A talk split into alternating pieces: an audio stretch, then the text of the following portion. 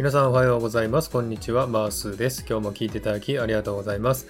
このマースラジオはオーストラリア・シドニーからいろんな情報をお届けしています。今日もよろしくお願いいたします。さて、サクッとオーストラリア。このコーナーは、オーストラリア豆知識をエンジョイしてもらうコーナーです。79回目の今回は、オーストラリア豆知識パート49をお送りしたいと思います。はい。さてですね、えー、前回はオーストラリアの有名歌手、有名俳優をご紹介しましたが、今回は有名スポーツ選手をご紹介したいなと思っております。はい。ではですね、1番目、キャスティ・フリーマンですね。えー、彼女はクイーンズランド州生まれの元陸上選手ですね。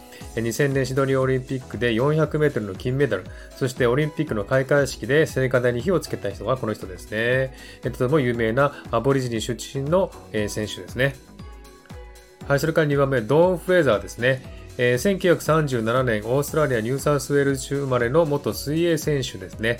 1956年メルボルンオリンピック、1960年ローマオリンピック、1964年東京オリンピックにて水泳100メートルで金メダルを取りましたね。で2000年シドリーオリンピックの開会式では聖火ランナーの一人としてスタジアムに登場しました。はい、その次ですね、パトリック・ラフターですね。えー、彼は1972年クイーンズランド州生まれの元テニスプレーヤーですね。えー、1997年、1998年に全米オープン男子シングルスで大会2連覇を達成した選手でありますね。その次4番目ですね、レイトン・ヒューイットですね。彼は1981年アデレード生まれの元テニスプレーヤーですね。2000年に世界ランキングでトップ10入りし、2001年に全米オープンで四大大会初優勝。その後、2016年に引退を表明しました。とても有名なテニスプレーヤーですね。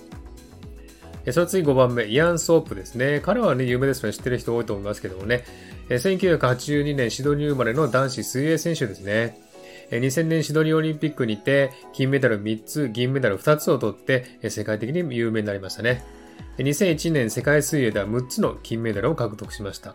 身長196センチ、靴のサイズは36センチととても巨大なんですね。えとても有名な選手ですね。それから6番目ですね、ティーン・ケイヒルですね。彼は1979年シドニー出身の元サッカー選手ですね。2004年オーストラリアで代表でデビューしまして、2019年に現役引退をしました。とても有名なサッカー選手ですね。